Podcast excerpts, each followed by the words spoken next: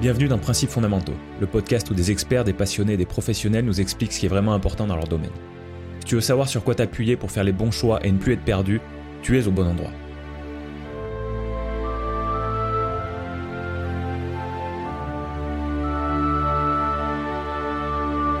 Bienvenue dans l'épisode 41 de Principes fondamentaux. Je suis Alexandre Penaud. Aujourd'hui, un épisode avec de la science, de l'économie et même un peu de géopolitique en fond. Mon invité est délégué territoire à Clermont-Auvergne pour GRDF, le gestionnaire du réseau de distribution de gaz naturel en France. Il est venu me parler de méthanisation, l'action de produire du gaz méthane à partir de déchets. Nous discutons certes de méthanisation, mais également de vecteurs, de mix et de sobriété énergétique, d'agriculture, de compost, d'indépendance au gaz fossile et donc de souveraineté. C'est parti pour mon échange avec Philippe Mété. Allez, on va balancer le terme direct la méthanisation. Ah, je ne sais pas si ça fait peur à certains d'entre vous. Si vous avez cliqué sur l'épisode, je suppose que non. Ou alors vous êtes des grands curieux et je vous félicite pour ça. Euh, est-ce que tu peux euh, nous dire déjà, toi Philippe, quel est ton lien avec ce terme? Alors, quel est mon lien avec ce terme? C'est qu'en fait, je travaille dans le gaz. Euh, voilà, donc c'est c'est. On travaille pas tous dans le gaz? Alors certains plus que d'autres quand même. Alors moi, mon métier effectivement, c'est c'est parler euh, parler du gaz. Je suis délégué territoire à Clermont-Auvergne pour GRDF.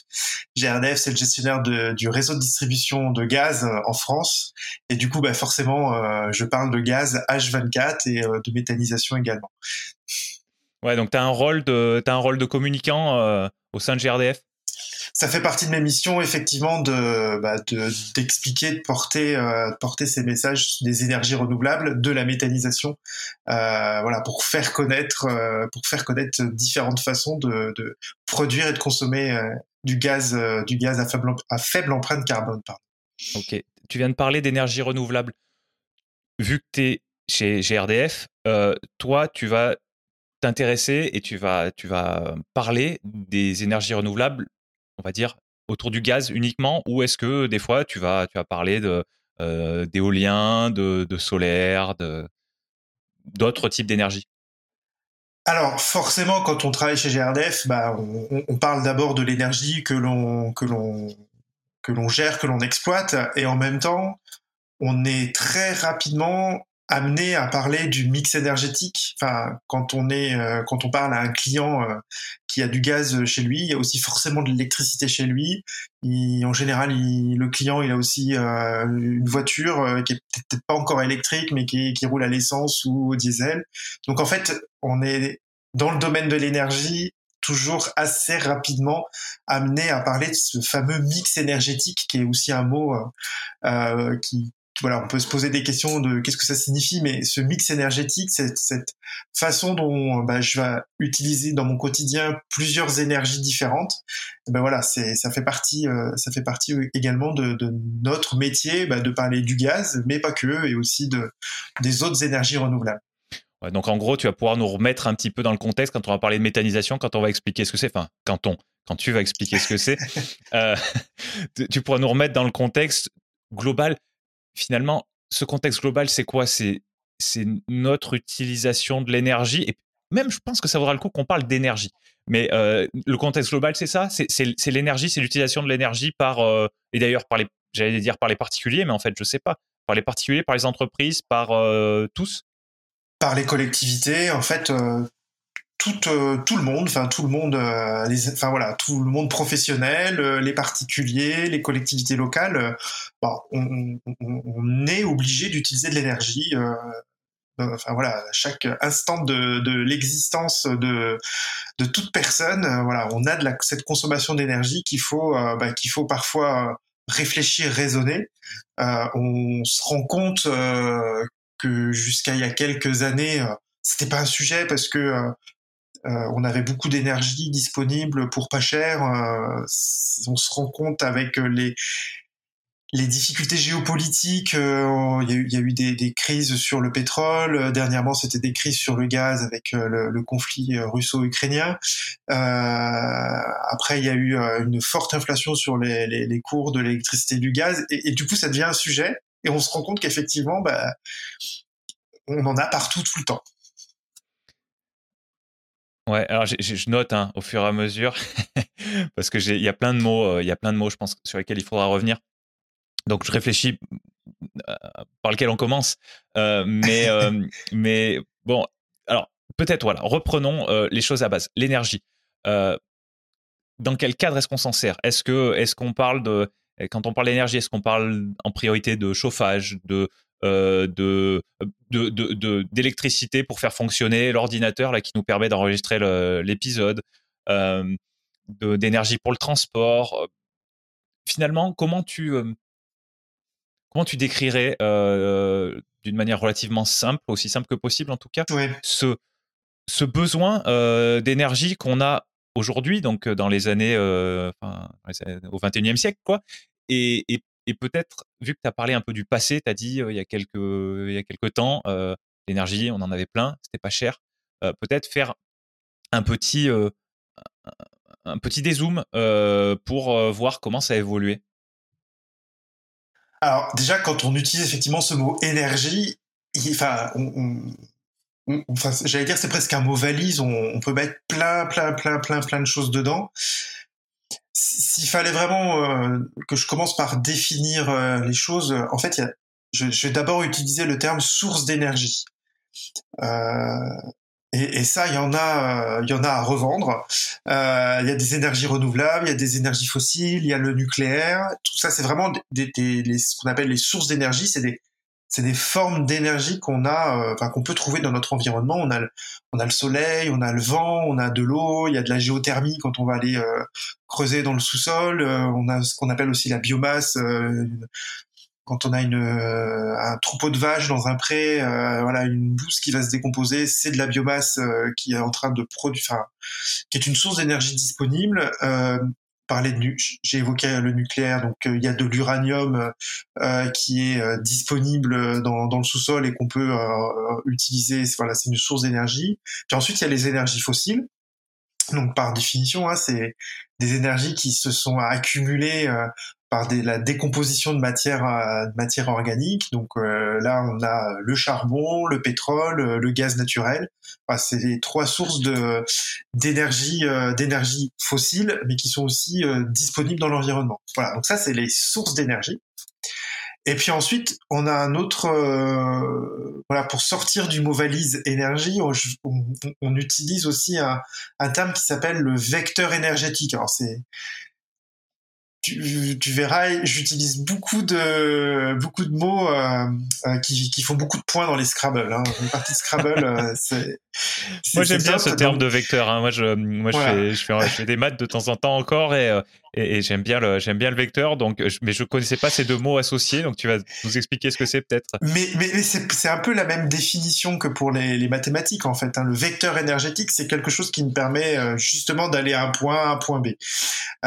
et, et le vecteur énergétique, bah, c'est des choses que l'on connaît, l'électricité, les combustibles. Dans les combustibles, on peut mettre le gaz, on peut mettre des, on peut mettre des, des combustibles liquides ou solides. Et puis il y a également le dernier vecteur énergétique, c'est euh, la chaleur et le froid, parce que ça, on transporte des calories, donc de l'énergie. donc euh, faut, quand on dit énergie, il faut bien distinguer euh, les sources d'énergie renouvelables ou pas renouvelables, avec les, les vecteurs énergétiques qui nous permettent bah, de, de, de, comment dire, de transporter, de, de faire circuler de l'énergie, ou voire même de les stocker. Ouais. Donc par exemple, si, je parle de si je parle de batterie, de piles, de batterie, si je parle de euh, d'hydrogène, euh, qui sont des, des choses dont on entend peut-être un petit peu un petit peu plus parler, pardon, euh, aujourd'hui, ce sont des vecteurs énergétiques? Alors, l'hydrogène est un vecteur énergétique. C'est un, c'est un combustible euh, qu'on peut avoir euh, plutôt sous forme gazeuse, enfin, le gazeuse liquide, euh, mais en fait, qui me permet de, d'être transporté, et donc ça me permet de déplacer de l'énergie entre un lieu de production et un lieu de consommation. Okay. C'est ça, c'est ça en fait aussi, voilà, qui, qui permet d'avoir aussi cette distinction euh, on parlait tout à l'heure euh, dans les, sources d'énergie, par exemple, du vent ou du soleil.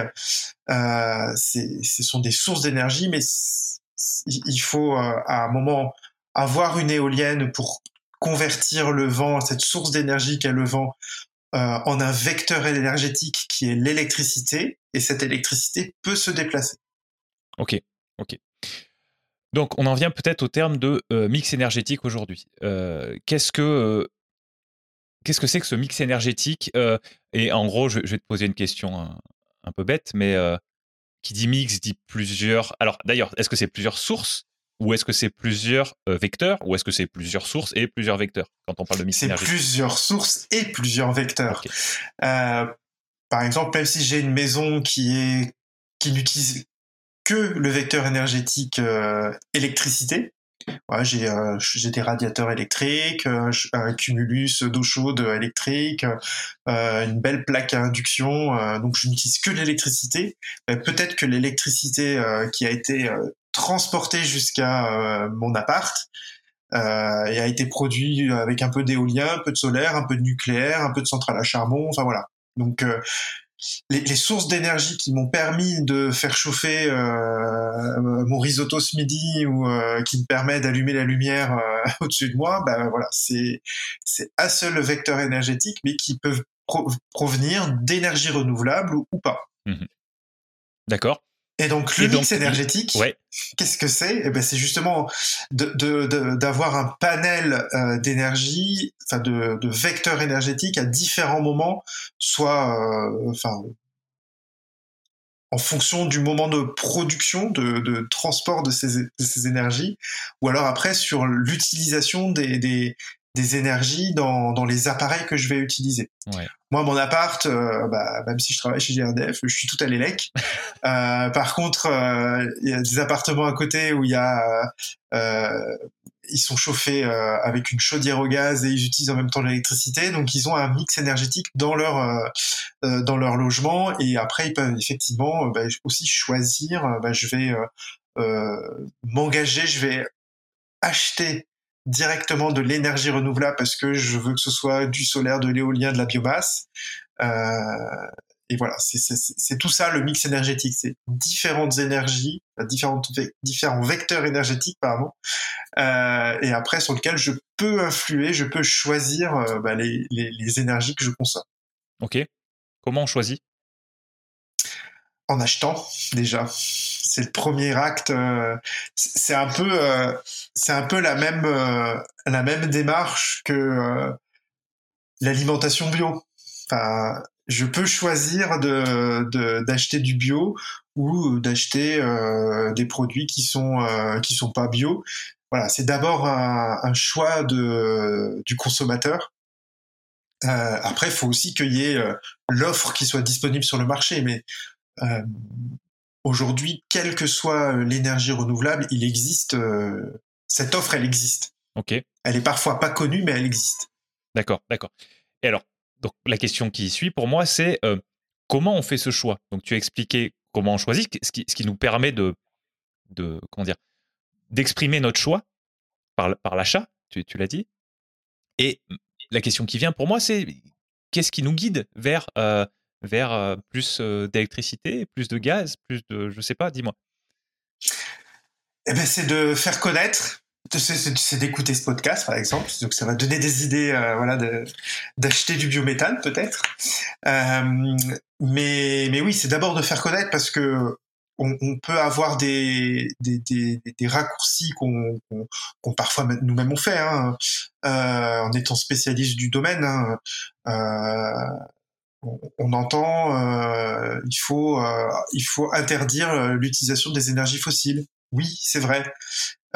sauf que l'énergie, c'est un pas de temps qui est assez long, donc il faut d'avoir avoir conscience de qu'est-ce que je consomme, qu'est-ce qui est disponible comme comme énergie, comme différentes énergies pour voilà faire ce choix. Donc il y a vraiment d'abord euh, faire connaître les, les, les énergies renouvelables. Euh, la méthanisation, le biométhane, ça fait partie de ces énergies renouvelables. Par contre, aujourd'hui, euh, je pense que assez peu de monde a conscience que sur le territoire français, la production de molécules de biométhane, c'est l'équivalent d'un réacteur nucléaire. Ok. Voilà. À, comparer, à, comparer, en France, on a combien de réacteurs nucléaires? C'est une très bonne question. C'est une excellente question à laquelle je ne vais pas précisément répondre parce que je ne connais pas le chiffre exact, mais en tout cas, l'ordre de grandeur, c'est ça. Euh, là, euh, fin 2022, on était à l'équivalent d'un réacteur nucléaire. Fin 2023, on sera à l'équivalent de deux réacteurs nucléaires. Ah oui, donc, ça croît, ça croît très fort. Ça croît, ça croît très fort, et, et l'objectif étant que euh, c'est le scénario de l'ADEME, enfin c'est un des scénarios de l'ADEME euh, qu'en 2050 la la capacité de production de gaz euh, de biométhane euh, puisse être, euh, enfin, couvrir complètement les besoins du, de consommation de, de, de gaz sur le territoire national. Donc c'est c'est le chemin, c'est le chemin qu'on essaye de prendre. Ok, donc donc ce, ce... Ne, ne, plus être dépendant de, de, de gaz qui viendrait d'autres pays, pour faire simple. Oui, et de Russie en particulier. Enfin, je l'ai pas dit. On est, moi je l'ai dit. ça s'est fait. Mais mais c'est c'est c'est c'est une prise de conscience aussi collective euh, de la guerre en Ukraine euh, et de la répercussion dans les, les choix politiques européens de dire euh, nous n'achetons plus de, de gaz importé euh, de Russie. En France, c'est enfin avant le avant le conflit euh, russo-ukrainien, c'était 17% euh, euh, d'importation. Aujourd'hui, il n'y a plus d'importation de, gaz russe en France. Euh, et, ce volume, alors aujourd'hui, le, les 17%, ils ont été compensés en achetant un peu plus en Norvège, en Algérie, et augmenter ces importations-là. Euh, c'est 17%, euh, enfin l'équivalent du volume qui était importé juste juste avant le, la guerre en Ukraine va, sera compensé euh, en 2024 par la production de biométhane en France. Donc on est sur une, on est sur une réalité euh, euh, très courte. Enfin, ouais, ouais, ça va vite, ouais. Ça va vite, alors que comme je vous disais tout à l'heure, hein, le, le, dans le domaine de l'énergie, on est obligé de se projeter à des pas de temps qui sont quand même plus longs, parce que c'est un, un, vrai process industriel. Mmh. Ouais, parce qu'on en consomme énormément on en consomme de, de, l'énergie au sens large du terme, je veux dire. Oui, enfin, on en consomme énormément et puis euh, on en consomme pour tout surtout. Il n'y a, a, pas une activité, euh, il n'y a pas une activité qui, qui, qui, peut se réaliser sans énergie. Hmm. Bon, parlons un petit peu de ce biométhane euh, dont, qui, traîne là dans le début de notre conversation, un petit peu euh, caché. Euh, comment est-ce qu'on s'en sert du biométhane? C'est-à-dire, euh, euh, est-ce que c'est dans une usine où on le brûle pour faire tourner quelque chose et que ça fasse de l'électricité? Est-ce que c'est dans les chaudières des, particuliers pour, faire chauffer pour son pour son pouvoir de chaleur en fait? Comment comment on s'en sert principalement et puis les deux sont possibles. Les, les, deux choses, euh, les deux choses là, qui ont été évoquées sont possibles. C'est-à-dire que la métallisation, c'est d'abord le, c'est d'abord le, le, le, principe de faire se décomposer euh, des déchets, euh, des déchets alimentaires, euh, des déchets agricoles, euh, des effluents d'élevage, je, je, des, des bouts de stations d'épuration. Voilà, j'ai des déchets, je les laisse se décomposer. Euh, et, et, la métallisation, en fait, c'est on va mettre tout ça dans un même endroit. On va un peu aider euh, quand même le, ce, ce, ce, processus naturel de décomposition. Donc du coup, je vais prendre tous mes déchets, je vais les mettre euh, dans une cuve, je vais euh, brasser euh, bah, tous ces déchets euh, à, une, à une température de 40 degrés. Il y a des, je vais y ajouter quelques bactéries, euh, mais comme les bactéries qu'on trouve dans nos dans estomacs. Hein, et en fait, c'est vraiment un processus de décomposition naturelle, un peu accéléré par euh, donc ce brassage et cette euh, température. Également, quelque chose que l'on fait dans la méthanisation, c'est qu'on enlève l'oxygène au départ, ce qu'on appelle un procédé anaérobie, euh, sans oxygène. Euh, et, et, du coup, bah, les bactéries vont produire, enfin vont décomposer la matière organique pour, pour produire différents gaz.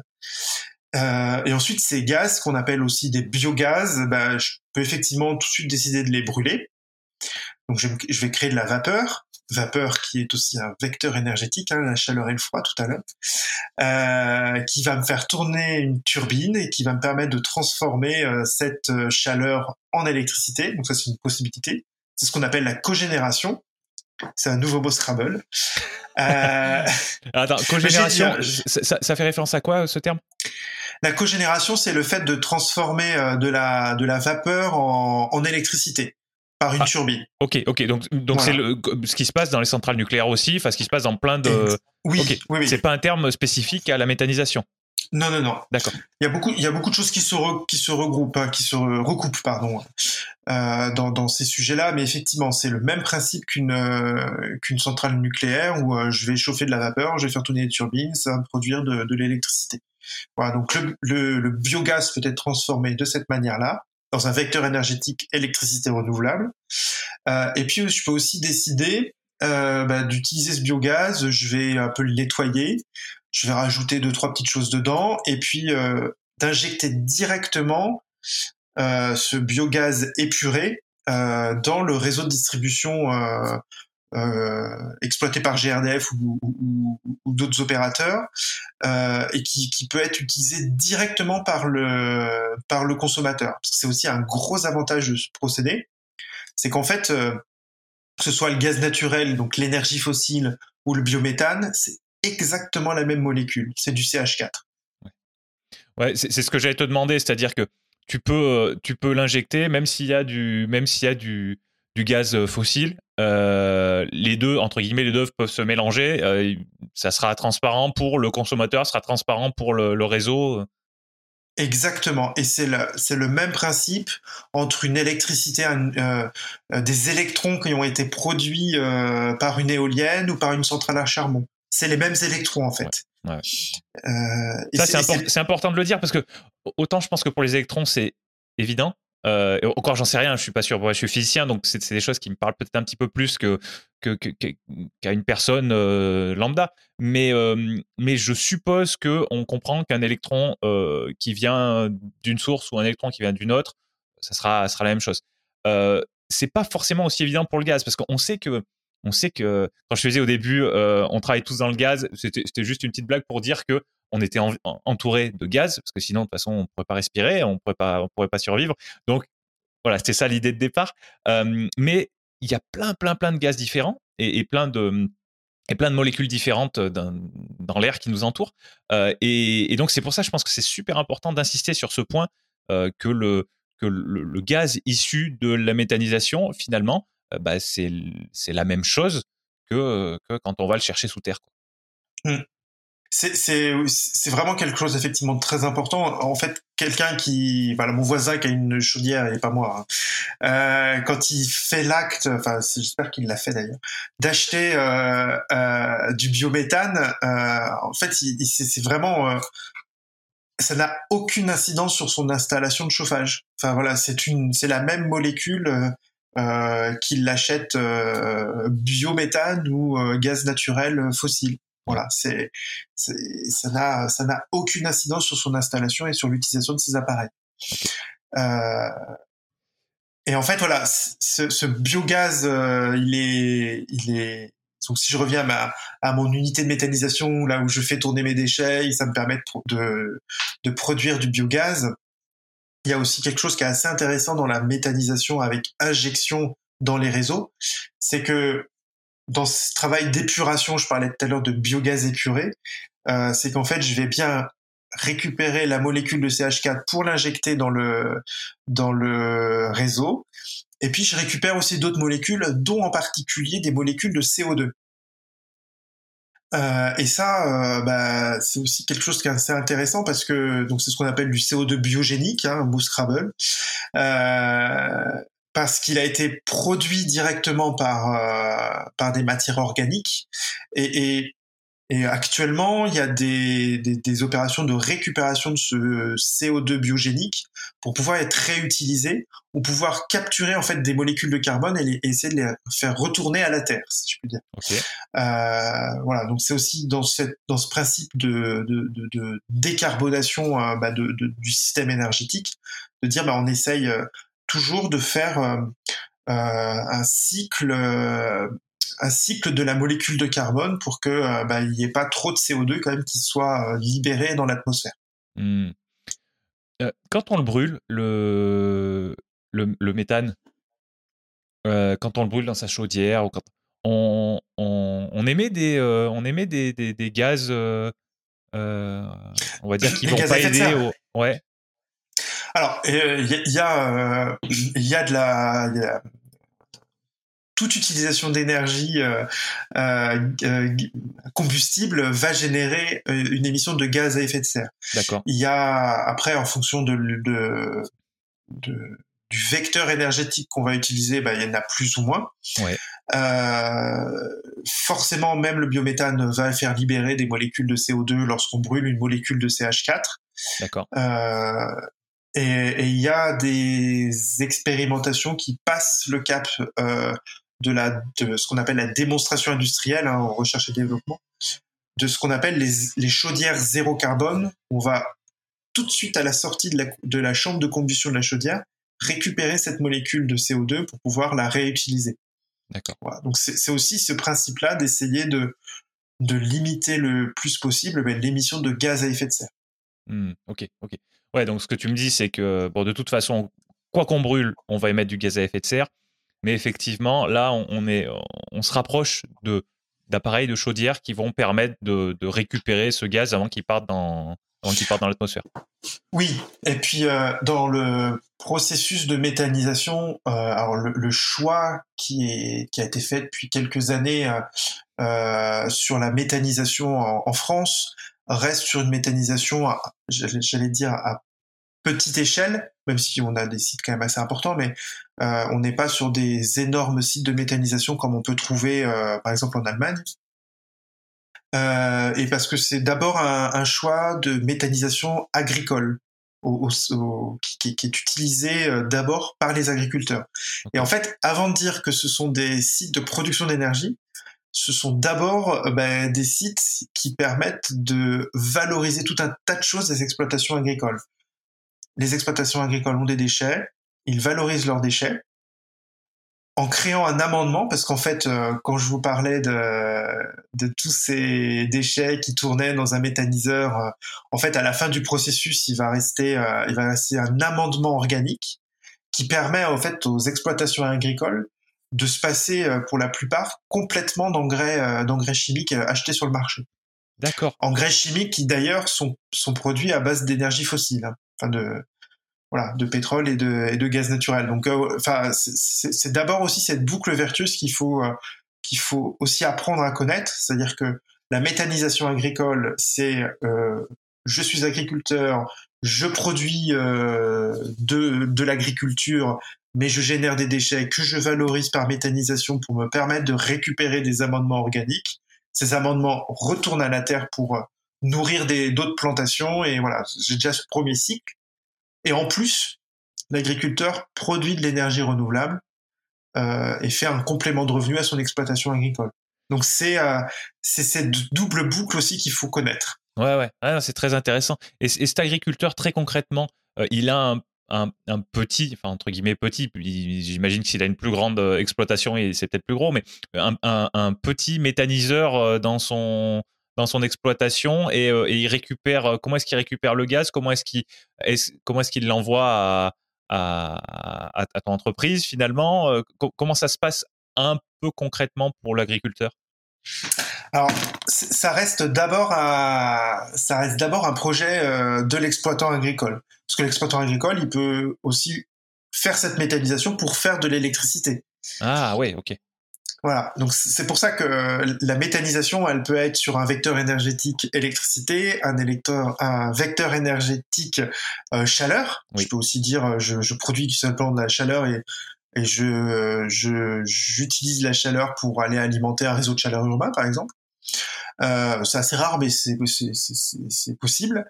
Euh, ou alors, effectivement, la troisième solution, j'utilise le vecteur énergétique gaz, et là, je, fais injecter euh, mon gaz dans le réseau exploité par GRDF ou d'autres opérateurs. Hmm. tu parlais de réseau de chaleur urbain, là, il y a 30 secondes. C'est ça qu'on est en train de faire à Clermont? Oui, tout à fait. C'est un réseau de chaleur urbain qui est donc euh, lancé. Enfin, il y avait déjà des, RCU qui étaient euh, étaient existants depuis plusieurs années. Euh, et, la, Clermont-Ferrand Métropole a décidé d'élargir son réseau de chaleur urbain en, réutilisant en particulier la chaleur fatale issue de ben, l'incinérateur qui, valorise les déchets du département.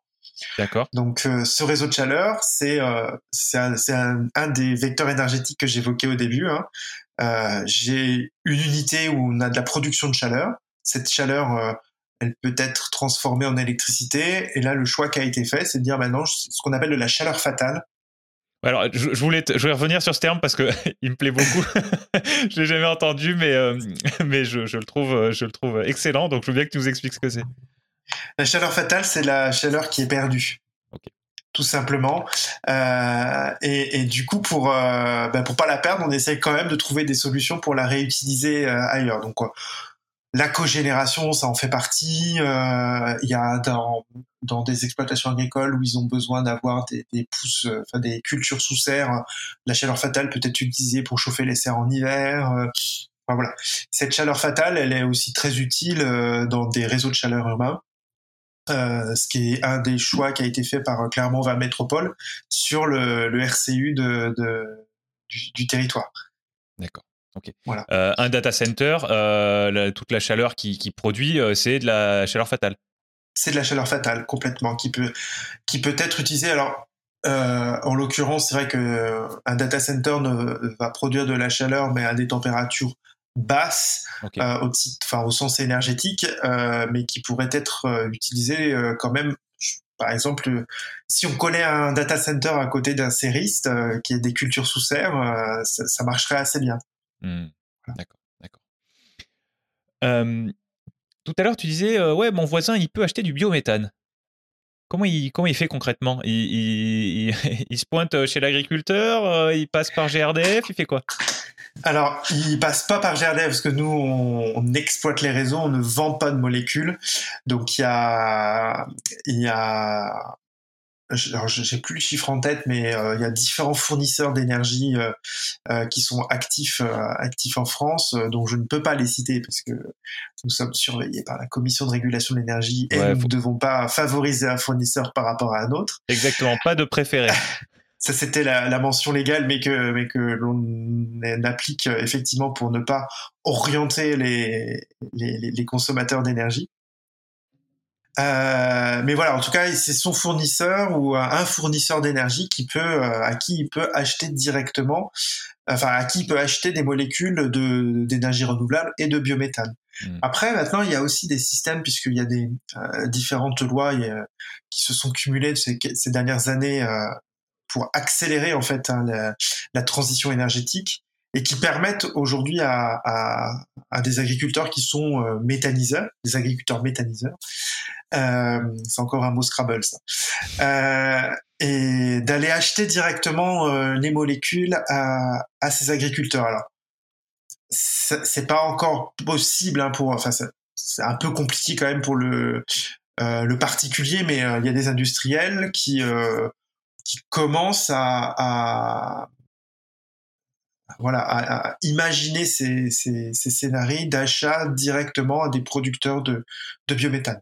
Ouais. Donc c'est de la consommation locale, encore une fois. Enfin, on en parlait un petit peu tout à l'heure. Tu as parlé de, as parlé de, oh, je sais, sais plus quel terme tu as employé, mais, mais, euh, mais de, de, manger, euh, de, comment tu m'as dit? Je, je crois pas que tu aies dit manger bio, mais en gros c'était un, un, truc, un truc de, de cet ordre-là. De toute façon, c'est consommé local, c'est sûr. Voilà, voilà. Et, donc là, là, on, là, on est, euh, on est à, fond dedans, quoi. Oui, on est à fond dedans et en même temps, euh, c'est, enfin, le, marché de l'énergie est, est, assez complexe dans sa structure. C'est, ce sont des bourses en fait. Hein c'est le CAC 40. Hein, donc on peut aussi avoir euh, euh, bah, des effets euh, d'achat-revente de, de, capacité de production. Ça, on, voit ça beaucoup sur le marché de l'électricité.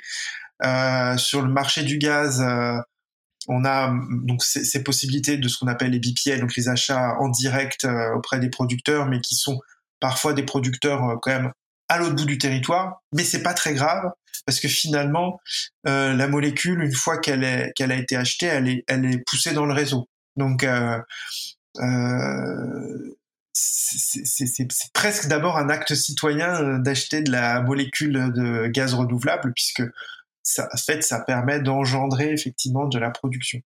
Hmm. Il faut quand même aussi, si on fait un tout petit pas en arrière, euh, d'il y a quelques mois, quand on a eu des prix euh, de l'électricité et du gaz qui étaient à des, des, des, des montants euh, très très très très élevés, ça, ça a été aussi du coup à, un moment où euh, les énergies renouvelables, quelles qu'elles soient, elles avaient des coûts de production qui étaient beaucoup plus faibles, enfin ou plus faibles, on va plutôt dire, euh, que ce qu'on que les prix qu'on voyait sur les marchés boursiers de l'électricité ou du gaz. Et ça, c'était aussi quelque chose qui, était euh, tout à fait pertinent pour les énergies renouvelables en disant, ben, nous, on est aussi euh, énergie renouvelable, une solution de pérennité des marchés, euh, des marchés de l'énergie. Voilà. Nous, on a, on, on, aura à terme la capacité de maîtriser nos coûts de production sur une production qui est euh, euh, sur le territoire national et plus euh, forcément euh, importé de droite et de gauche. Donc ça a été aussi un moment au cours duquel la démonstration a été faite que ben, d'avoir de plus en plus de production d'énergie renouvelable centralisée en France permet d'avoir quelque chose aussi qui va donner de la pérennité sur la, les structures de coûts de d'achat qu'on peut faire d'électricité et de gaz. Ah ouais. Tu m'as parlé d'inflation tout à l'heure. Alors, c'était, je pense que tu faisais référence à. Alors, certes, peut-être à des, à des temps relativement courts, mais surtout, j'imagine, à l'échelle de quelques décennies. comment ça se passe Alors, peut-être ça, peut-être ça rentrait trop, trop dans les détails, mais, mais l'augmentation des prix du. tu parlais de l'électricité, du gaz, du. Bon, peu importe, de ce qui va nous servir à. Bah, à vivre dans le confort auquel on est habitué en tant que personne qui sommes nés à la fin du XXe siècle. voilà, j'ai pas de questions super précises, mais, mais comment ça se passe ou, comment est-ce qu'on peut, comment est-ce qu'on peut contrôler? Alors, je sais pas comment tu voudras me, quand tu voudras me répondre, mais à l'échelle individuelle ou à l'échelle de la société, à l'échelle de la France, on va dire, comment est-ce qu'on peut contrôler un petit peu, un petit peu ça? Donc, tu as mentionné déjà à l'instant ces questions de produire local et, produire renouvelable et local, ça doit aider. Est-ce que tu peux me parler un petit peu plus de ça? Il y a, deux, deux réponses à cette longue question. Euh, la, première, euh, c'est effectivement cette très forte augmentation qu'on a pu euh, vivre il y a quelques mois sur les, marchés de l'énergie. elle venait d'un mouvement de fond d'augmentation des, des, prix de l'énergie liée à une très très très forte augmentation de la demande. En fait, tout de suite après la crise sanitaire, euh, bah, la, la, la, croissance mondiale, elle a quand même euh, elle est repartie quand même assez fort euh, à différents endroits du, du globe, euh, en particulier euh, en particulier en Chine, et du coup ça a mis une, grosse tension sur la demande d'énergie pour produire encore plus. Euh, donc c'est ça. Voilà, les, soubresauts ont commencé à ce moment-là. Euh, la crise géopolitique euh, de, la guerre en Ukraine. donc là, ça, ça a réveillé des craintes des marchés boursiers, hein, parce que la, une bourse, quelle qu'elle soit, ça nécessite de la confiance pour pas avoir justement de, de, d'effets yo-yo sur les, sur les prix. Donc l'un plus l'autre a fait cette très très très forte augmentation euh, des prix de l'énergie. Et, et, voilà. donc ça, ça, ça a surtout permis de mettre le doigt sur tout un tas de sujets qui étaient euh, pas tout, enfin qui étaient pas euh, forcément sur le haut de la pile euh, de toutes les urgences qu'on a qu'on a collectivement à gérer, mais, mais, qui étaient enfin qui étaient attendus à un moment ou à un autre. Voilà, on savait que le le, le prix des énergies tels qu'on les a connus était peut-être, enfin c'est pas très politiquement correct de dire ça, mais c'était peut-être euh, trop bas ou trop longtemps euh, sous-évalué euh, parce qu'on est dans des, des endroits où on a cette facilité, on se pose jamais la question quand je, je, je, touche à mon interrupteur, je me pose jamais la question de ce que je vais avoir de l'électricité ou pas derrière, alors qu'on a des, d'autres pays où c'est peut-être un peu plus quotidien. Voilà, donc il y a, cette première chose qui nous a permis aussi de prendre cette, d'avoir cette prise de conscience euh, bah, du fait que bah, l'énergie c'est pas si euh, c'est pas si simple qu'un claquement de doigts. Euh, et puis il y a il y a un autre sujet parce que du coup on a eu très peur sur la, les, différents approvisionnements qu'on pouvait avoir.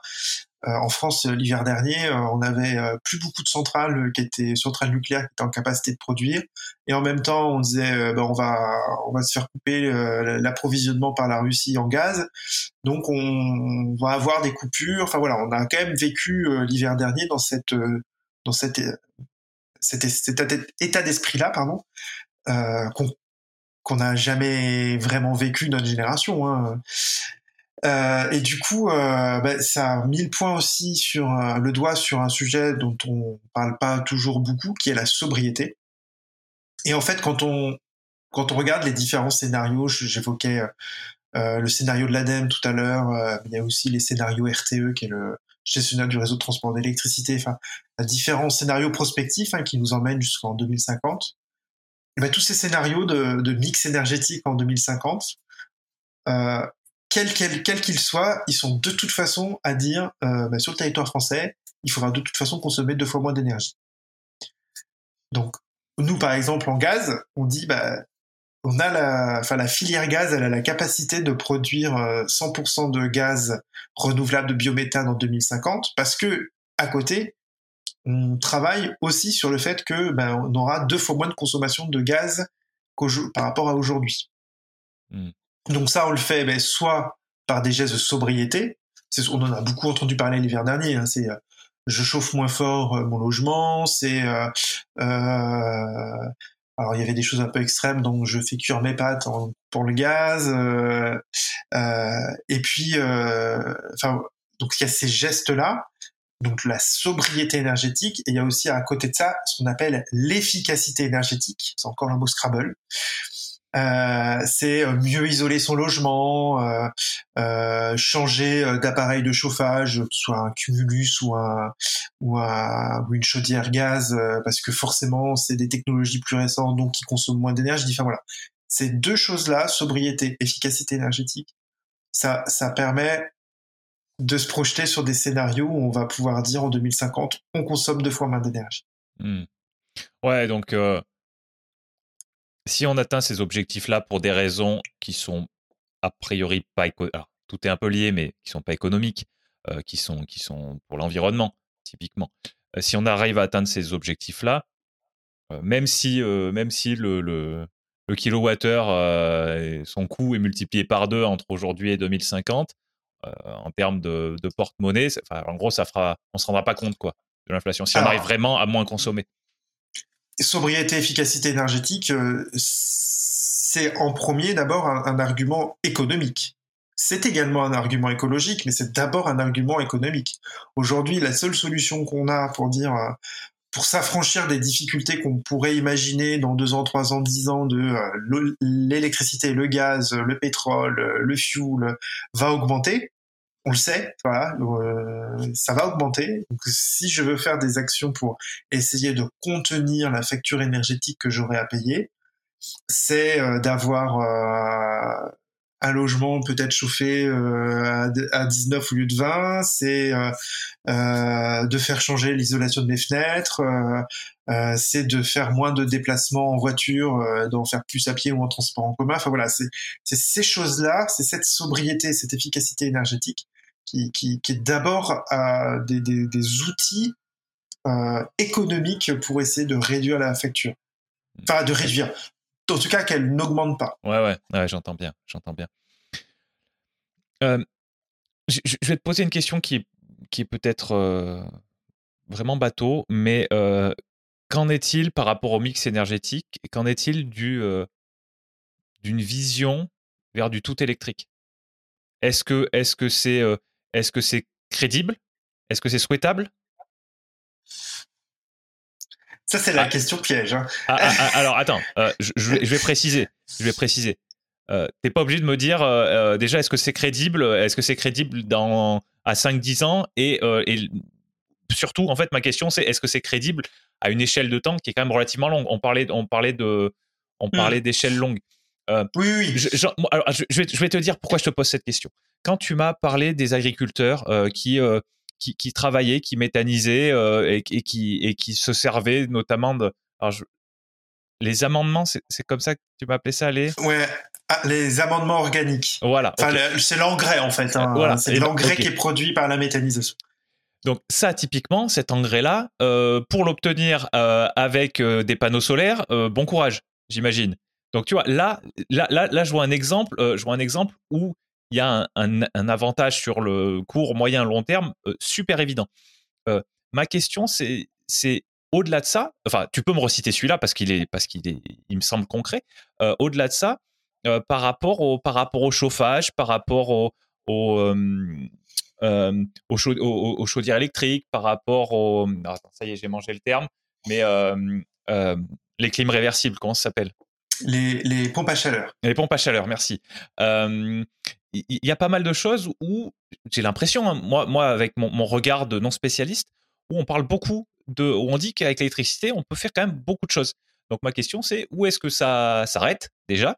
Euh, et, et, à quel point c'est souhaitable? Peut-être d'un point de vue, euh, peut-être que la question du prix euh, rentre en ligne de compte aussi. Voilà, quel est ton regard là-dessus? Alors, il y a alors il y a ma propre conviction, il y a la conviction de les valeurs qu'on a dans l'entreprise euh, et la, la prospective qu'on peut qu'on peut qu'on peut imaginer.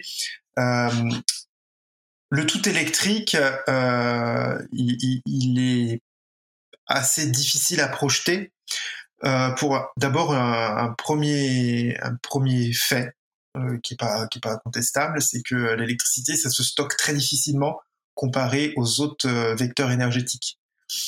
Euh, même la chaleur, même le froid, on peut trouver des, solutions pour le, stocker. Même c'est compliqué aussi, mais c'est possible.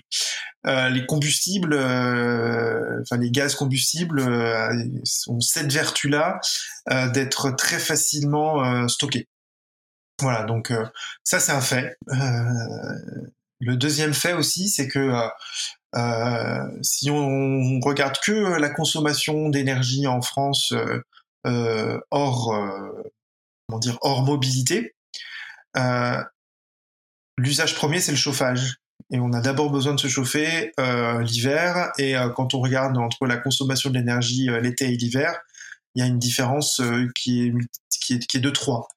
Euh, donc voilà, il y, a, voilà, c'est un fait aussi, et il faut passer cette pointe hivernale, et cette pointe hivernale, euh, c'est pas mal d'utiliser des énergies, des vecteurs énergétiques qui sont euh, facilement stockables l'été, euh, dans des stockages de gaz par exemple qui sont existants en France et qui sont voilà, qui utilisons-les.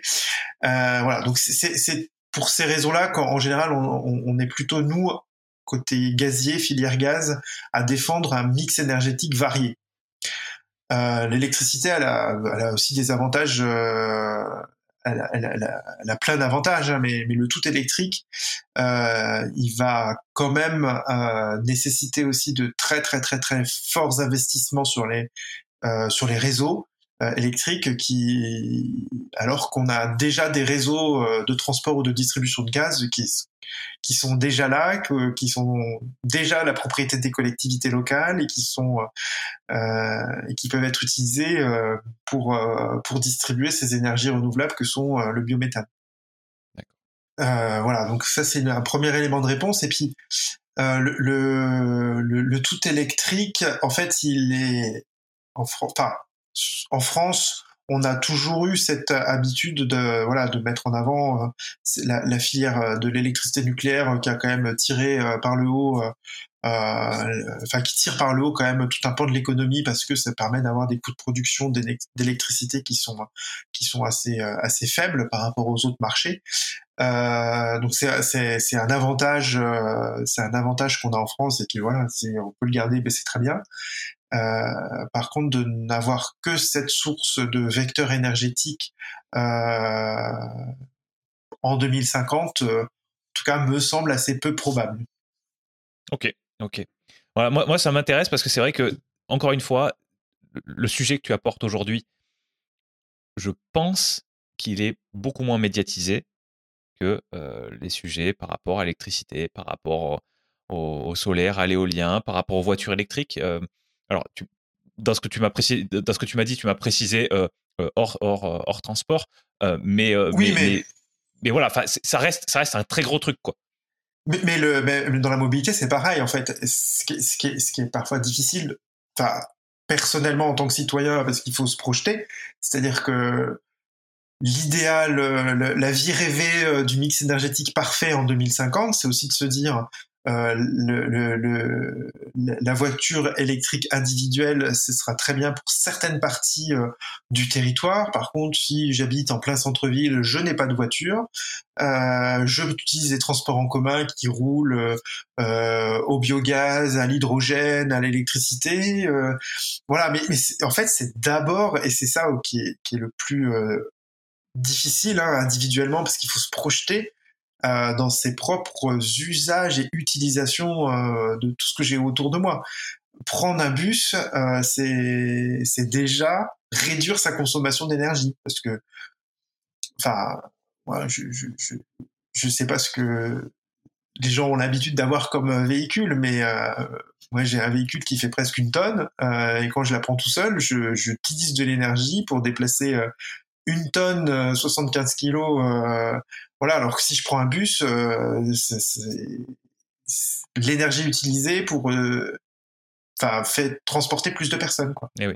Ah Et c'est ça qu'on oublie aussi. Hein, c'est la, ville de demain euh, qui a un mix énergétique particulier. Hein, si je reprends Clermont-Ferrand, il y a du réseau de chaleur. J'ai un projet de transport en commun qui va être avec de la mobilité au biométhane, à l'électricité. Euh, avec euh, une connexion euh, Lyon-Clermont-Ferrand qui roulera peut-être avec un TER à hydrogène. par contre, ceux qui habitent en centre-ville, il ben, ne faut pas qu'il y ait de voiture, il faut pas qu'il y ait d'utilisation de, voitures individuelles pour faire 3 km. C'est ça aussi le, besoin de projection que l'on doit avoir individuellement en 2050. Donc, on n'en avait pas parlé jusque-là, mais tu viens de parler de, de biogaz pour les transports. Comment est-ce que c'est utilisé aujourd'hui? Comment est-ce que tu penses que ça va évoluer?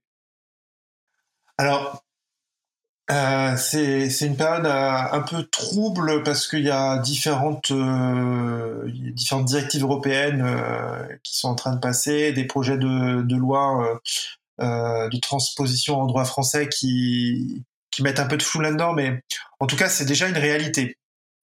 C'est-à-dire qu'aujourd'hui, euh, il y a sur le territoire national, il y a 500 ou 600 stations. Où on peut faire le plein de gaz, euh, euh, le plein de gaz pour remplir son bus, son son camion,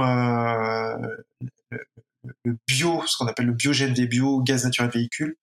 Donc c'est du biométhane qu'on met dans des dans des voitures. C'est plutôt pour ce qu'on appelle la mobilité lourde.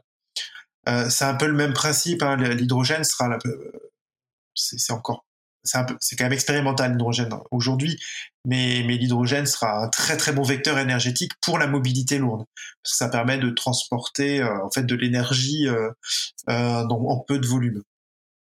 La mobilité électrique sera parfaite pour de, de l'urbain, du semi-urbain. Pour la mobilité lourde, ce sera probablement un petit peu plus compliqué, mais voilà, donc ça reste très complémentaire, mais en tout cas, voilà, là maintenant tout de suite, euh, si je reprends Clermont-Ferrand, j'ai plus d'un tiers des bus euh, du SNTC euh, qui roulent qui roulent au biométhane. D'accord. Voilà. Donc ça c'est une, ça c'est une réalité. Et c'est des moteurs du coup c'est des moteurs thermiques? C'est des moteurs thermiques. Et, classiques ou c'est ou c'est comment dire? Est-ce que tu me disais tout à l'heure bah, une, une, une, molécule de méthane issue de de la biomasse et une molécule de méthane issue d'un d'un sous-sol. Euh, c'est la même chose euh, en termes de quand, on parle des quand on parle des moteurs. Comment, enfin, sans peut-être rentrer trop dans les détails, mais, mais grosso modo, comment ça fonctionne? Il faut juste changer l'injection. Enfin, juste, faut juste, pardon, je mets les guillemets, faut juste changer l'injection parce que derrière, euh, quand j'évoquais les vecteurs énergétiques, euh, je les ai séparés avec électricité, euh, chaleur et euh, froid, et ensuite les, les vecteurs combustibles. Mais dans les vecteurs combustibles, j'ai gaz, liquide, solide. Donc je peux mettre du fuel liquide ou du gaz gazeux quoi. donc après je mets ça dans un moteur thermique. bon j'ai deux trois petits réglages, une injection à changer etc. Mais c'est exactement le même principe. On, peut imaginer une conversion. Je, sais que ça se fait pour les pour les pour des vieilles voitures par exemple ou des voitures de collection. Il y, en a qui sont dans lesquels ils enlèvent le, moteur thermique et ils mettent un moteur électrique, une batterie. Euh, c'est des choses qui sont faisables euh, avec ouais, qui existent déjà. En fait, c'est ce qu'on appelle le rétrofit. Euh, encore un beau Scrabble. donc le, rétrofit, on peut prendre un véhicule, n'importe quel véhicule diesel et, et, faire l'adaptation pour le passer en, en, gaz naturel, gaz naturel véhicule GNV. D'accord. Et c'est un, c'est un gros investissement? Parce que j'ai aucune notion. en fait. Pour un véhicule particulier, euh, c'est clairement ça ne vaut pas le coup.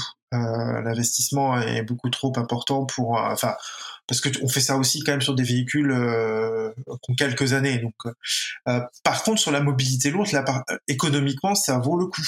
ça vaut le coup. Et puis surtout, c'est ça permet aussi d'accéder dans des dans des zones sur lesquelles on peut avoir des restrictions de circulation de, de véhicules polluants.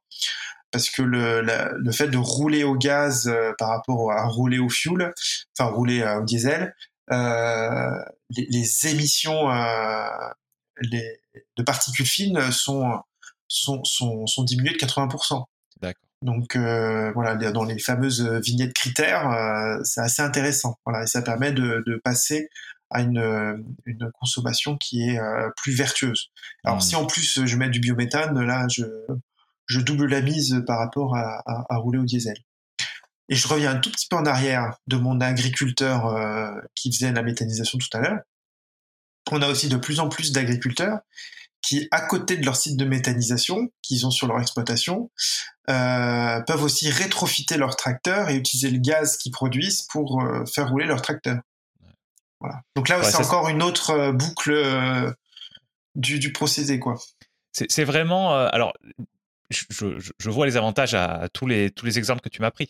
Mais l'exemple de l'agriculteur qui fait tout ça, alors je sais pas, les investissements, je, ne me rends pas compte.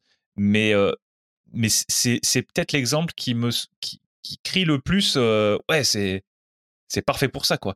Ouais c'est très parlant. Euh, c'est aussi vraiment le choix de la filière. Hein.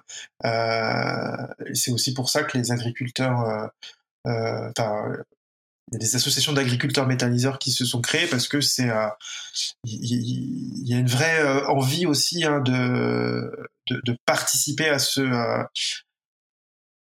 à ce cercle de enfin voilà, c'est des gens qui sont quand même assez concernés par la protection de, de leur milieu, de leur écosystème, et, et, ça permet euh, voilà d'enrichir leur euh, d'enrichir leur euh, leur exploitation.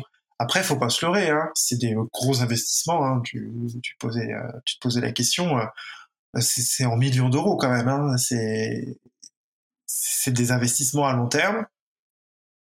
Euh, qui sont qui sont facilités parce qu'il y a euh, la, la, réduction très importante des coûts d'achat euh, euh, d'engrais euh, d'engrais azotés. Euh, si j'utilise du biométhane en plus dans mon dans mon tracteur, voilà, j'évite d'acheter du fuel et j'ai aussi la revente de l'énergie que je produis. Hein, donc, mais, mais ça reste des, des investissements à plusieurs millions d'euros.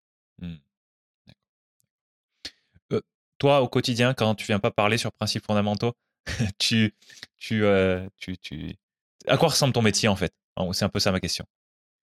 Alors mon métier il ressemble à plein de choses. En fait j'ai plusieurs métiers aussi hein, chez GRDF. Euh, ma mission principale c'est donc ce que je disais au tout début euh, en tant que délégué territoire Clermont-Auvergne donc sur le, territoire en Auvergne, principalement sur la métropole, de faire le lien avec les collectivités locales, euh, et puis tout l'écosystème euh, économique et, euh, et de la région. et puis j'ai aussi une autre casquette qui est celle de chef de projet R&D innovation au sein de la direction générale de GRDF à, Paris. voilà, pour faire le suivi des, différents projets de recherche et développement et d'innovation que l'on peut lancer en France et dans le monde entier. Ok. Donc évidemment, tu risques de ne pas pouvoir me répondre par rapport au futur. Est-ce que tu peux me donner un exemple de quelque chose qui est utilisé aujourd'hui, qui est sorti de, la R&D, de, de, GRDF aussi récemment que possible? Il y a plein de choses qui sont sorties, en particulier des démonstrateurs. Et là, c'est, il faut bien retenir parce que c'est démo Scrabble en compte triple, ça va être parfait. des des projets de démonstration industrielle de pyrogazéification ou de gazéification hydrothermale. Ce sont des d'autres façons de produire euh, des gaz en fait, euh, donc de manière renouvelable, euh, et qui sont aujourd'hui à l'état de donc ça a été testé en laboratoire. Ça marche, c'est parfait, c'est assez prometteur. Maintenant, faut voir si euh, sur le terrain en construisant une usine, euh, euh, les coûts de production sont rentables et que ça vaut le coup de et que les que les résultats de quantité de gaz produit sont assez similaires à ce qu'on voit en labo. Mais c'est des pour le coup c'est très concret et même si c'est à des échéances plus lointaines, ça reste tout à fait cohérent dans le dans ce temps long de l'énergie. Mais en tout cas, euh, ce sont des, des projets euh, concrets qui, qui sont euh, qui sont là aujourd'hui sortis de terre. Bien, super. Comment t'es comment t'es tombé dans le gaz? Tout jeune en fait, et complètement par hasard. Complètement par hasard parce qu'en en fait j'ai fait des études d'ingénieur électricien et voilà j'ai été embauché chez les gaziers donc ça a été, euh, ça a été euh, un peu le hasard. Euh, et puis j'ai fait plein de métiers chez GRDF. donc ce qui, ce qui permet aussi de, de, voir tout un tas, tout, tout, plein de facettes de l'entreprise et de la filière des, des gazières et des gaziers. D'accord. Bon. Et tu étais. Euh, je me rappelle plus, on, en a déjà parlé quand on s'est rencontrés, mais euh, tu, es de Clermont ou t'es arrivé euh, ou arrivé par euh, par une opportunité professionnelle peut-être? J'ai surtout suivi. C'est pas moi qui avais décoché le premier mon boulot à Clermont-Ferrand, donc j'ai suivi, mais je suis très content et ça fait plus de dix ans et je suis très bien. Ah ouais. C'était un peu le hasard et et et voilà. Maintenant, j'habite plein centre de Clermont-Ferrand et c'est très très bien. Et, et, du coup, tu partages ton temps entre Paris et Clermont? Alors beaucoup moins maintenant, euh, puisque je, ma, casquette principale reste quand même de, de représenter GRDF sur la métropole de Clermont-Ferrand. D'accord. Euh, je, je, de 2019 à 2022, ouais, c'est ça. J'étais à plein temps par contre à, sur la mission de R&D et innovation. Et là, j'étais très, très, très, très, très souvent dans le, le fameux train Paris-Clermont. j'en parle, euh, j'en parle régulièrement avec des copains qui, qui sont clermontois et qui travaillent à Paris. Donc, euh, on, on va pas, mais, on, va pas trop élaborer j'adore ce, alors j'adore ce train. Ouais. Euh, c'est un vrai but. En fait, pour moi, c'était un bureau, hein, donc donc euh, j'adore ce train parce que c'est un moment où justement on n'est pas dérangé, on a on a le temps euh, pour euh, pour écrire pour écrire des textes, pour voilà réfléchir, lire des documents. On n'est pas dérangé par le réseau parce qu'il n'y en a pas. parfois on a même encore un peu plus de temps pour lire des documents qu'on n'a jamais le temps de lire. Donc voilà. C'était un vrai. Très content. voilà. Donc c'est vrai que par contre quand on a parfois des retards, c'est un peu pénible, mais bon, on fait avec. bon, pour en revenir, euh, pour en revenir au, sujet de la méthanisation, euh, qu'est-ce que. Euh, est-ce qu'il y, a des. Est-ce que c'est trop inconnu pour que ce soit le cas ou est-ce qu'il y a des clichés quand même? Ah, si, si, il y a des clichés parce que. comme, comme on le se disait, hein, ce sont des énergies renouvelables qui sont peu connues. Donc, comme on les connaît pas, on en a par défaut peur. Euh, on, voilà. Donc, euh, par exemple, un site de méthanisation, ça pue. Bah non, ça pue pas, parce que justement, c'est des déchets qui se dégradent et qui sentent mauvais, c'est parce que le, processus de, de, fermentation n'est pas maîtrisé et que ça se, les gaz se libèrent dans l'air. Alors que le principe d'un site de méthanisation, c'est que justement la, la, fermentation, enfin la, la putréfaction des, des, déchets, elle soit bien maîtrisée pour que on récupère les gaz, qu'on les traite et qu'elles soient ensuite réutilisées dans les dans les dans, dans le réseau. Donc euh, mm. c'est assez souvent une, une idée reçue que la méthanisation engendre des mauvaises odeurs. Après, euh, on va pas non plus se, on pas non plus se cacher euh, derrière son petit doigt, hein, mais on peut avoir sur des sites de méthanisation une mauvaise gestion du stockage de ce qu'on appelle les intrants et les déchets qui rentrent dans le, le site de méthanisation. effectivement, à ce moment-là, il peut y avoir des désagréments d'odeur, mais s'il y a des odeurs, ça veut dire que le processus est mal maîtrisé, donc l'exploitant du méthaniseur perd de l'argent. Voilà. Eh donc c'est pas l'idée non plus, quoi. Ouais, ouais, ouais c'est pas le but. On cherche pas à vous empuanter, quoi. Ouais. Et, puis euh, pour celui qui exploite, euh, son bilan économique il se dégrade, donc euh, voilà. Ouais. Je, je, pensais à quelque chose tout à l'heure. Je te pose la question maintenant, mais mais finalement un, un procédé de méthanisation, c'est un c'est un compost amélioré? Oui. Et, surtout, il faut pas, euh, faut pas opposer compostage et méthanisation. C'est quand on parle de la, par exemple, de la gestion des biodéchets, euh, il y a des endroits où le compostage c'est parfait, il faut le faire, et d'autres endroits où le compostage c'est pas possible, il faut le faire en méthanisation. Euh, ok, tu peux développer ce, cette, cette, différence?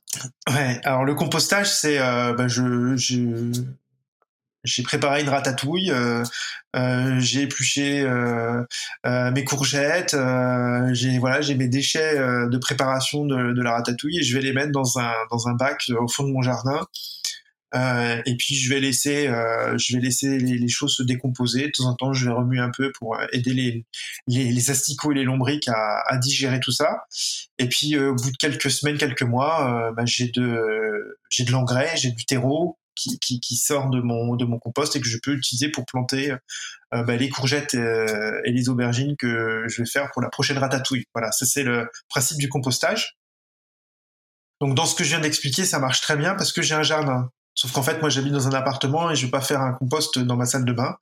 Donc effectivement, la, la collecte des biodéchets qui ensuite part soit sur des plateformes de compostage ou en méthanisation, à ce moment-là, c'est assez intéressant. Voilà. en tout cas, c'est le même principe. Hein, c'est euh, j'ai une dégradation de, de, de déchets fermenticibles. Euh, la méthanisation a l'avantage de, de, récupérer les gaz qui s'échappent parce que dans un compost, il y a des, des échappements de gaz. C'est évident. Hmm. Euh, le, le, méthane, j'ai envie de dire le méthane pur, une fois qu'il a été isolé, comme tu me disais tout à l'heure, ça, ça, ça a une odeur? Non, le, le, le CH4, la molécule de CH4 est un gaz incolore et inodore.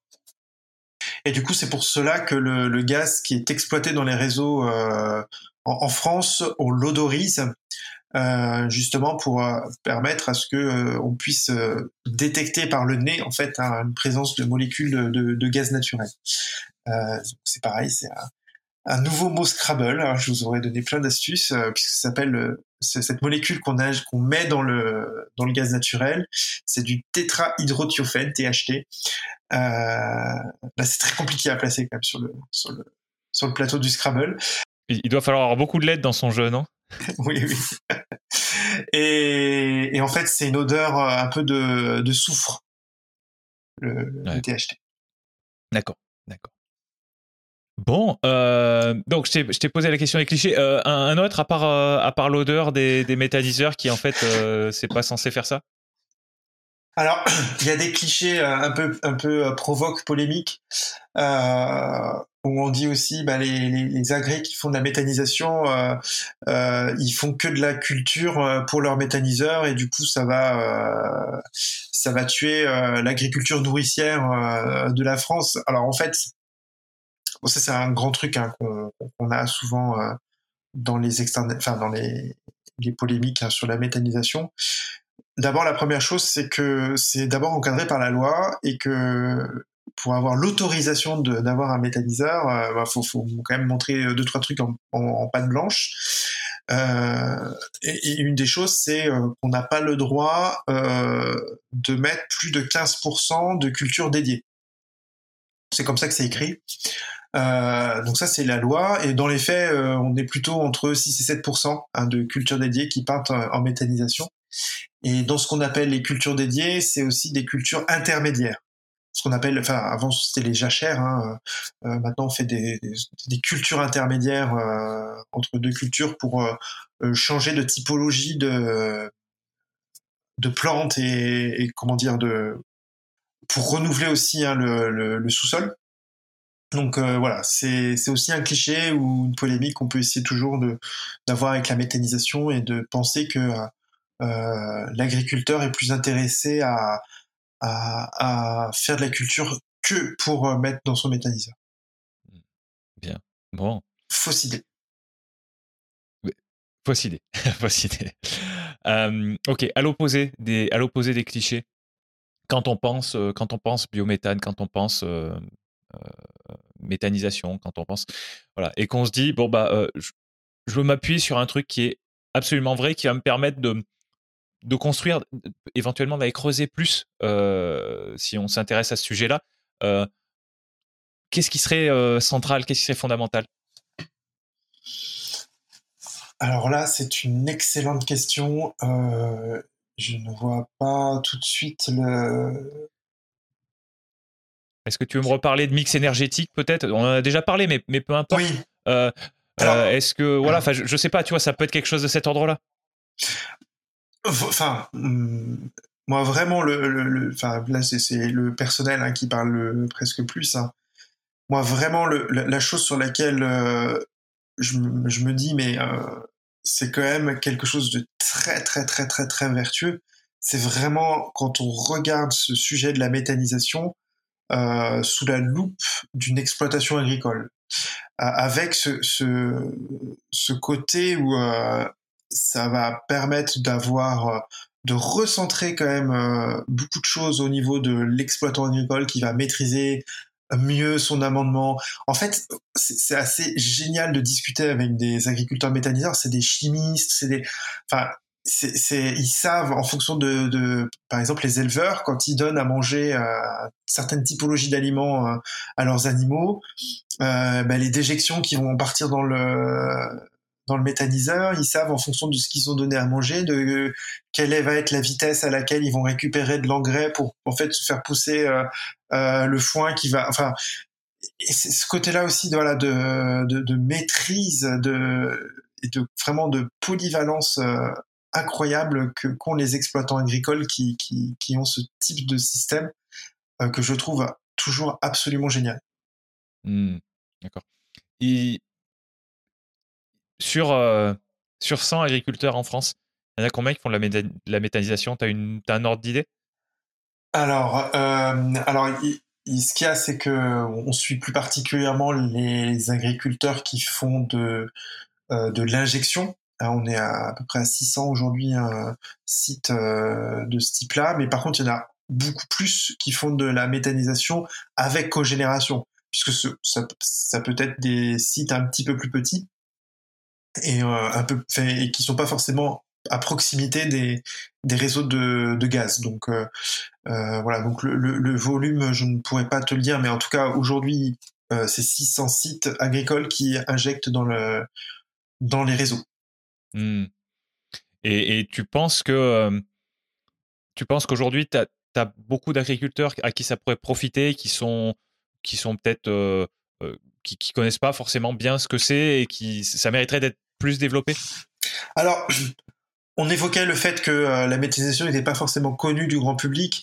Dans le domaine agricole, c'est quand même un sujet qui est, qui est quand même connu parce qu'il a enfin toutes les vertus dont j'ai pu euh, euh, jouer tout à l'heure euh, voilà dans l'œil enfin dans le dans le spectre d'une exploitation agricole ils voilà ils, en ont ils en ont entendu parler après il y en a qui ont très très envie d'autres qui sont plutôt pas opposés mais voilà, qu'on pas envie de se lancer, de, de, se lancer dans ce, dans cette typologie de, de structure. Euh, et puis après, faut aussi avoir, je l'évoquais, hein, faut pas non plus, pareil, se cacher derrière son petit bof. Faut avoir euh, la possibilité d'investir euh, plusieurs millions d'euros dans, dans une dans une dans un site de méthanisation. Mmh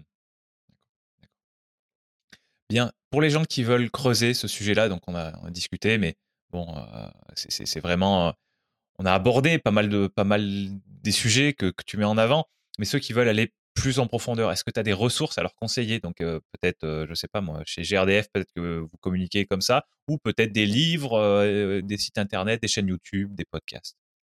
Alors, dans les ressources, il y a d'abord une une euh, vidéo qui a été euh, qui a été faite par Jamie Gourmaud euh, il y, a, y a pas très très longtemps. donc Jamie Gourmaud, c'est le Jamie de Fred et Jamie de C'est pas sorcier. il a sa chaîne YouTube et il a fait une une vidéo d'une dizaine quinzaine de minutes il y a quelques mois sur la métallisation. Elle est elle est, elle est très parlante. Enfin voilà, elle est dans cet esprit, c'est pas sorcier, donc euh, elle permet de, déjà de défricher très très bien le, sujet. Et puis après, euh, forcément, je conseille d'aller sur le site grdf.fr euh, où il y a quelques, il y a pas mal de ressources sur les sujets de gaz renouvelable et qui renvoient vers même vers d'autres sites. il y a une filière qui s'est pas mal structurée, qui, qui comme France Gaz Renouvelable, comme France Gaz tout court. voilà, différentes associations sur le sujet de la, de la, de la, filière gaz. Super. Bah, je te demanderai après l'épisode hein, de, de m'envoyer les deux liens, si tu les as, les deux liens principaux Avec plaisir. que tu viens, de mentionner. On les mettra je les mettrai en note d'épisode. Donc, soit c'est si vous êtes sur YouTube, regardez en dessous. podcast, Apple Podcast, Spotify, etc. Vous devriez trouver. Sinon, à la toute fin de l'épisode, je vous dis vous retrouvez toutes les, tout ça et puis, et puis les liens que les autres liens que voudront voudra partager Philippe à la fin. bien. Qu'est-ce que qu'est-ce qu'on peut faire? Est-ce que tu peux nous donner un, appel à l'action? Quelque chose que, que tu aimerais qu'on fasse? Alors, je ne sais pas combien il y aura d'agriculteurs qui vont nous écouter, parce qu'on a parlé pas mal des agriculteurs. En tant que particulier, qu'est-ce que qu'est-ce que tu aimerais qu'on fasse? Est-ce que tu aimerais qu'on essaye d'en apprendre plus justement en allant sur ces ressources que tu as conseillées? Est-ce que tu aimerais qu'on qu'on appelle son fournisseur d'énergie et qu'on lui demande qu'on lui pose des questions par rapport à par rapport au, au, mix énergétique qu'il utilise, par rapport à si, on, si on peut être réorienté vers vers vers une autre source? Voilà, qu'est-ce que tu aimerais qu'on fasse? Alors moi, je je vais plus parler méthanisation, mais je vais vraiment me remettre à parler euh, d'énergie dans les logements. Je le, call to action que j'aimerais voilà vous, vous, inciter à regarder, à faire, euh, c'est de regarder vos données en fait. Euh, vous avez euh, des compteurs d'énergie, des compteurs d'électricité, des compteurs de gaz normalement à peu près 95, 16, 17% de la population française aujourd'hui a, un compteur communicant. Euh, donc vous avez sur vos espaces, euh, si vous avez un compteur gaz, si vous allez sur mon espace GRDF, vous avez accès à vos données. Regardez vos données de consommation parce que en fait, ces données de consommation euh, qui sont à des pas de fréquence assez assez réduits, ben ça vous permet vraiment de voir en fonction de ce que vous faites quand vous décidez de faire une action de sobriété en baissant votre chauffage, en, en, éteignant vos lumières. Enfin voilà, c'est des choses qui, que vous pouvez voir dans vos données de consommation et c'est voilà dans, dans, le besoin qu'on aura tous demain de, de repenser nos consommations euh, euh, d'énergie, c'est euh, voilà la donnée de consommation. Les données de consommation, c'est vous les avez, utilisez-les, regardez-les, regardez-les, seulement regardez-les. Ah ouais. Ouais, ça permet de commencer par prendre conscience. Euh, c'est un peu le but de principes fondamentaux, c'est prendre conscience de ce qui existe, prendre conscience de, de connaissances un petit peu basiques sur lesquelles on peut commencer de s'appuyer, euh, juste pour en savoir, euh, juste pour. Alors, j'aime pas me comparer aux autres, mais juste pour en savoir plus que 80% de la population. et bien là, c'est un peu pareil dans ce que tu me décris, c'est prendre conscience de ce qu'on consomme, de comment on consomme, et puis après, bah, en fonction de cette, cette conscience-là, peut-être faire des changements ou peut-être se dire ah bah non mais euh, je suis déjà parfait? C'est un peu ça effectivement Les données de consommation, c'est pas connu. Euh, c'est quelque chose qui est à disposition et qui, qui, qui permet vraiment de, de savoir euh, comment je vis euh, dans mon logement. Euh, et, ça permet d'avoir aussi parfois des prises de conscience hyper intéressantes sur bah, la façon dont on utilise les ressources que, que, que l'on a. Mmh, bien. Est-ce qu'il y a un, un sujet que tu aurais aimé aborder, une question que tu aurais aimé que je te pose qui, qui aurait pu faire avancer le, le message que tu veux faire passer et que sur lequel on sur lequel on n'est pas allé? Alors on avait on a centré notre échange beaucoup sur la méthanisation, mais il y a, y a d'autres euh, d'autres vecteurs énergétiques comme l'hydrogène par exemple qu'on a qu'on a qu'on a effleuré, qui, qui est aussi hyper intéressant euh, euh, en termes de perspective d'avenir sur mais à, des, à un pas de temps encore plus éloigné puisqu'aujourd'hui on est on est en, la filière elle n'est pas autant avancée que la méthanisation. Mmh, d'accord. Et c'est quelque chose qu'on, je crois qu'on pousse un peu dans notre euh, grande région Aura euh, aujourd'hui, l'hydrogène? Alors même en France, hein, c'est euh, le, plan de relance qui a été qui a été sorti juste après la, crise sanitaire a, a, mis beaucoup de milliards d'euros sur le sujet de l'hydrogène, justement pour booster la filière. mais après, peut mettre euh, plein, plein, plein de milliards d'euros sur la table, bah, le, processus industriel, le processus de l'énergie, c'est un temps qui, qui prend quand même du temps. D'accord. Euh, dans quel cas et alors déjà tu as répondu dans quel cas et s'il y a des cas, euh, comment est-ce qu'on te contacte? Alors moi sur les faciles, c'est j'ai toujours le même pseudo sur les réseaux sociaux. Et ce pseudo c'est Phil Bignou. D'accord. Bon, ce qu'on fera, c'est que, pareil, comme, euh, comme les, les, ressources, la vidéo de, de Jamie et, le site de GRDF, euh, je te demanderai de, de, m'envoyer tes, tes, liens que tu veux partager. On les mettra dans, dans les notes d'épisode. Donc euh, voilà. Et, dans quel cas est-ce que tu est-ce que ça t'intéresse d'entendre parler de, d'être contacté, d'interagir avec des auditeurs typiquement? Alors sur sur les sur les réseaux sociaux, j'ai beaucoup d'échanges. avec plein de gens qui, qui, peuvent, euh, enfin, qui ont envie de, de partager des différents sujets. Je, je, ne parle pas que de, que de gaz sur les réseaux sociaux. J'en mets quand même quelques-uns, mais je ne parle pas que de ça. Donc, euh, mais voilà. Donc, en tout cas, euh, que ce soit sur Twitter, LinkedIn, Instagram, Snapchat, Facebook. Ah oui, c'est très présent c'est Phil Bignou tant que vous voulez. bon, c'est bien noté, c'est bien noté. Bon, pour finir, est-ce que en une phrase, si possible, ou en tout cas d'une manière assez condensée, tu pourrais nous dire ce que tu aimerais qu'on retienne absolument à la fin de cet épisode? J'aimerais qu'on retienne que le l'avenir qu'on a envie de se construire, il va passera par une prise de conscience que l'énergie c'est super précieux, c'est super précieux pour notre porte-monnaie, mais aussi pour euh, tout ce qui nous entoure, euh, et que pour euh, voilà ce petit bijou précieux qu'on a qui s'appelle l'énergie, c'est encore plus sympa quand tu euh, sur un sur un bijou, bah, il n'y a pas qu'une pierre d'une seule couleur, mais qu'il y en a plein de plein de couleurs pour faire un mix énergétique un peu sympathique.